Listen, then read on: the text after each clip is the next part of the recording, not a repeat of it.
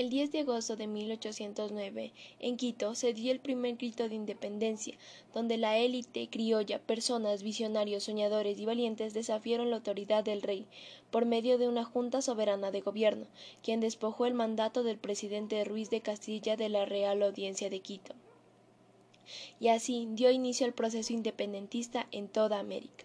Y cada año, todos los quiteños y ecuatorianos recordamos como el 10 de agosto el primer grito de independencia lo que les inspiró fue la Revolución de Francia en 1789 y de Estados Unidos en 1783. Eugenio Espejón recogió todos estos argumentos ideológicos y acontecimientos y los redactó en un ensayo que lo incitaba a los quiteños a liberarse de la corona española.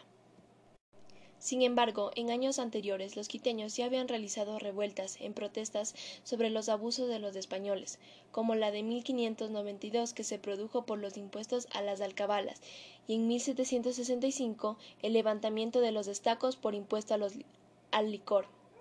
En 1808 Napoleón Bonaparte Recién nombrado emperador de Francia, invadió tierras españolas e italianas y estaba liquidando a todas las tropas españolas, era caótico. Entonces decidieron formar juntas soberanas de gobierno. La situación era caótica y poco a poco empezaba a decaer el sistema colonialista en América.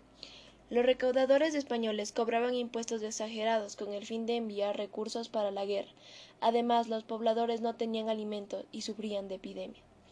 Es por esto que los intelectuales quiteños comenzaron a organizarse con el fin de formar una junta soberana de gobierno, con sus propias leyes, que reemplazaban al régimen español. A partir del año 1800 empezaron las manifestaciones.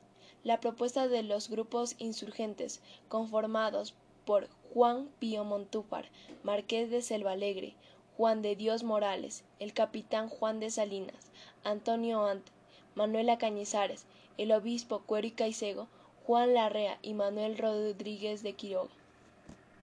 Una de las reuniones más importantes que tuvieron la Patriotas fue en diciembre de 1808, en la hacienda de los Chillos de Montúfar. Aquí decidieron por fin formar una junta de gobierno. La asamblea definitiva la tuvieron la noche del 9 de agosto de 1809 en la que los conspiradores se vieron por última vez en la casa de Manuela Cañizares. Allí decidieron finalmente ejecutar el proyecto de la Junta Soberana de Gobierno, y el primer grito se dio en la madrugada del 10 de agosto de 1809. El capitán Juan de Salinas buscó el apoyo del comandante caballerín Joaquín de Saldumbide.